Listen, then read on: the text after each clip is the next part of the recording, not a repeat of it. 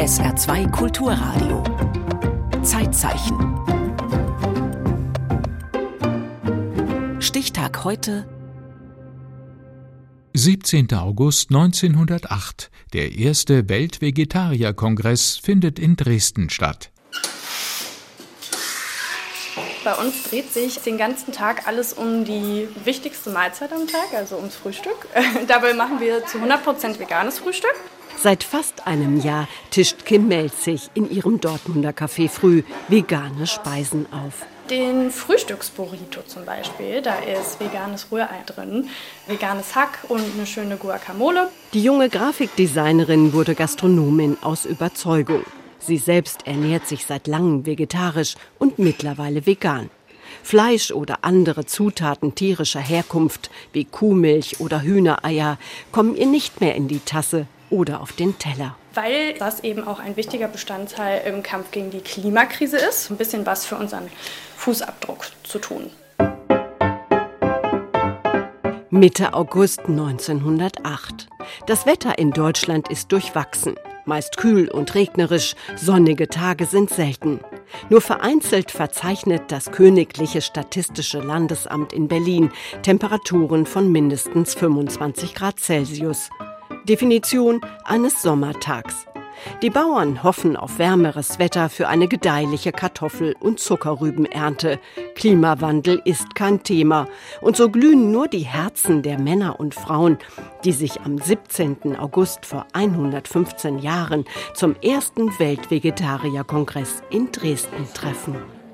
Die Versammlung in dem kleinen Gemeindesaal ist überschaubar. Rund zwei Dutzend Teilnehmer sind gekommen. Deutsche, Niederländer, Engländer. In England ging es ja los, hier im europäischen Raum. Mitte des 19. Jahrhunderts. In Deutschland wurde ja der Vegetarierbund 1892 gegründet. Land auf Land ab haben sich in der Bismarck-Ära Menschen zusammengetan, die auf pflanzliche Ernährung schwören. Rund 1500 Mitglieder zählt der Vegetarierbund zum Zeitpunkt des ersten Weltkongresses. Die Dresdner Ortsgruppe richtet ihn aus. Das war ja erstmalig der Versuch, sich international und einigermaßen systematisch zu organisieren, um auch politisch durchaus und gesellschaftlich Einfluss zu nehmen. Das war also ein ganz großer Schritt für die vegetarische Bewegung, würde ich heute rückblickend sagen. Andreas Schönberger kennt die Geschichte der Vegetarianer, so die früher übliche Bezeichnung für Menschen, die pflanzliche Kost bevorzugen und auf Fleisch, Geflügel und Fisch verzichten. Lange Jahre leitete er den Vegetarierbund Deutschland. Heute ist er stellvertretender Vorsitzender von ProVeg mit aktuell 13.000 Mitgliedern. Der erste Weltkongress 1908 erfolgt in der Blütezeit einer sozialen Bewegung, der sogenannten Lebensreformbewegung. Das war eine sehr breite Bewegung. Da ging es um Bodenreform, es ging um Freikörperkultur, es ging um Kleidungsreform, Ernährungsreform, alternative Medizin, Siedlungsbewegung auf dem Lande, natürlich andere Ernährung, spirituelle Ebenen.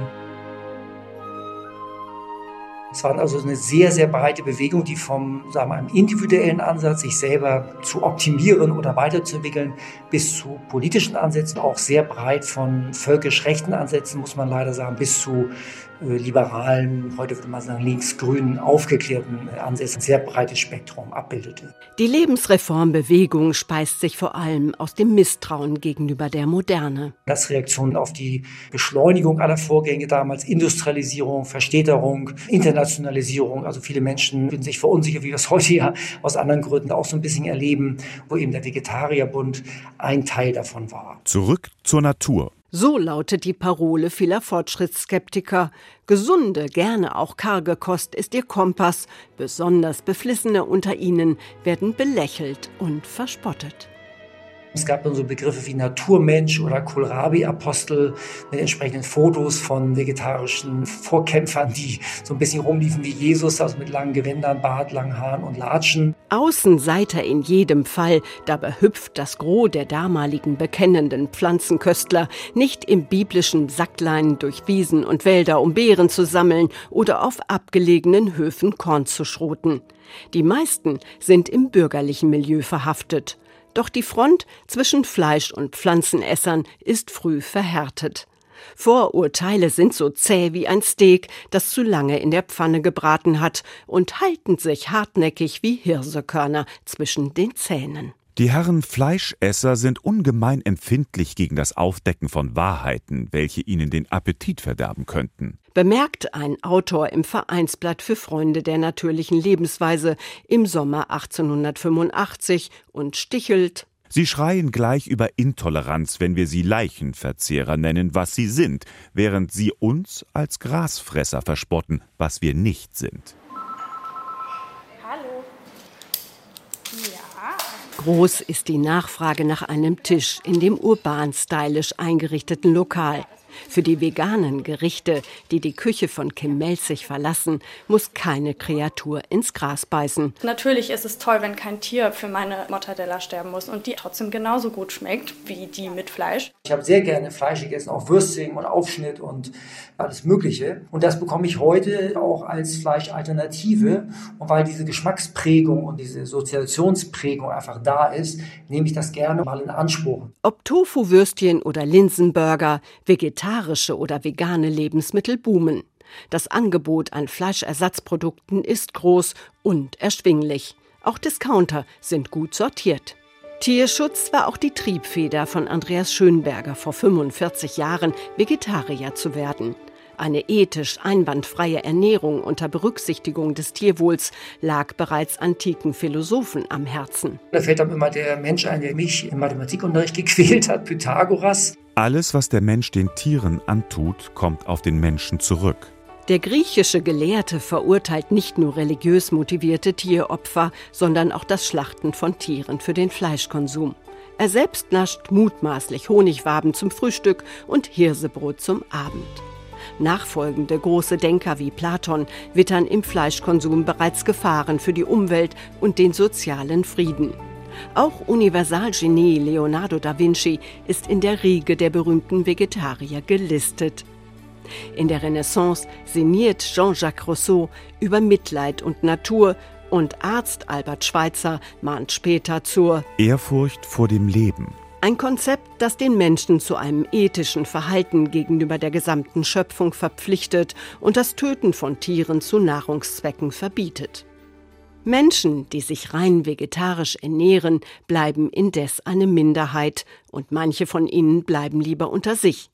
Partnersuche anno 1885 und Ante, Tinder und Parship liest sich so. Ich suche für eine junge, gebildete Dame, welche sehr für Vegetarismus inkliniert, dieses Prinzip aber nicht anders als durch eventuelle Verheiratung durchsetzen kann und darf, einen entsprechenden Lebensgefährten.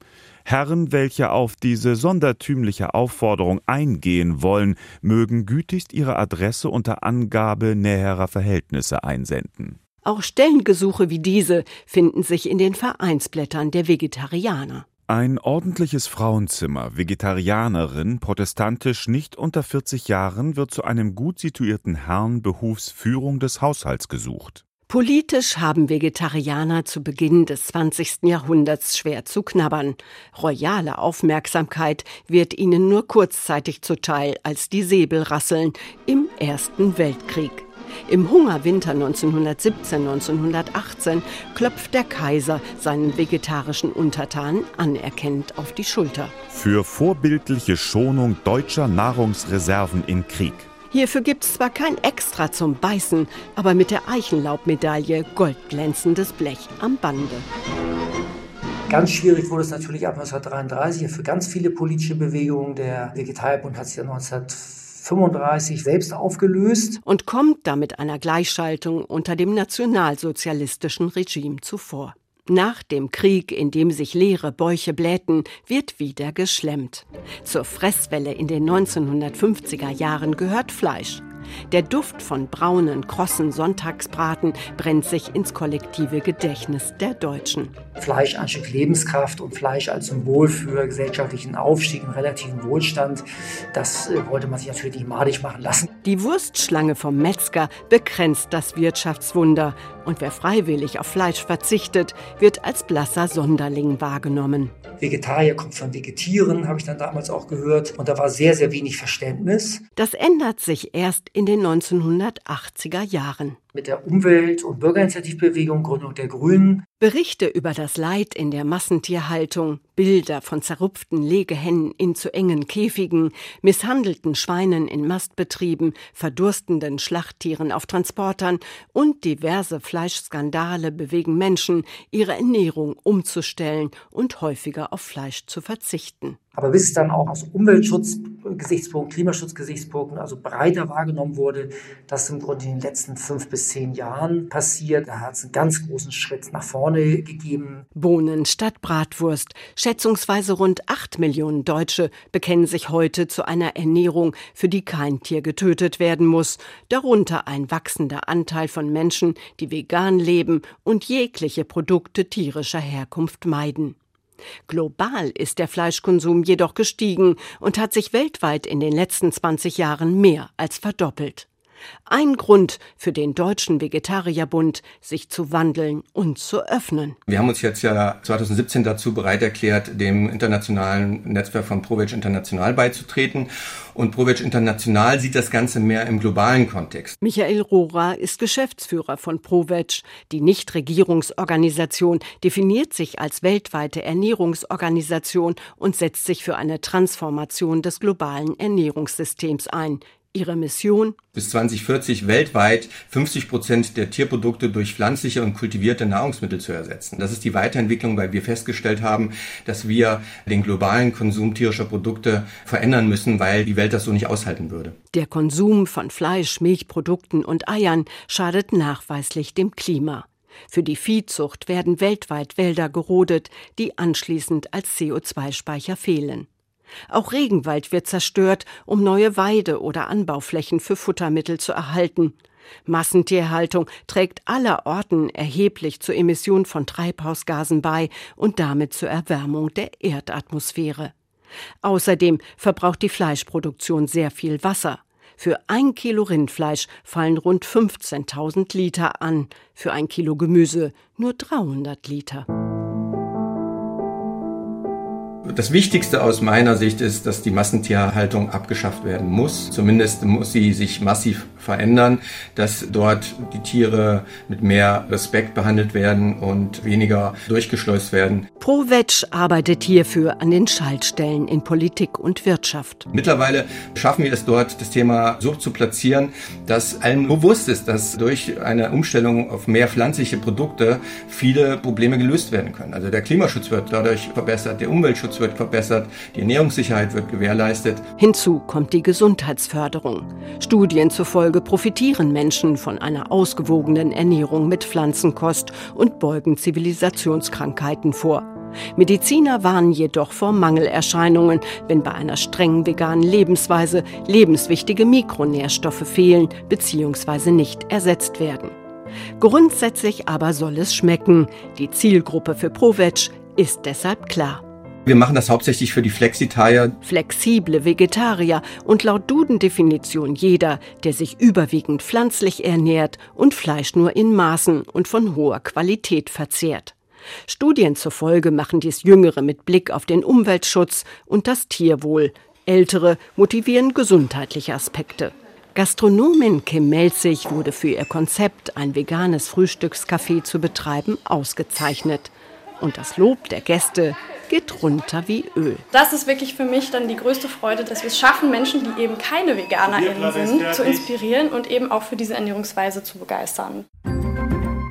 Im Zeitzeichen erinnerte Steffi Tenhafen an den ersten Weltvegetarierkongress, der am 17. August 1908 in Dresden stattfand. Zeitzeichen morgen über die Psychologin Else Frenkel-Brunswick.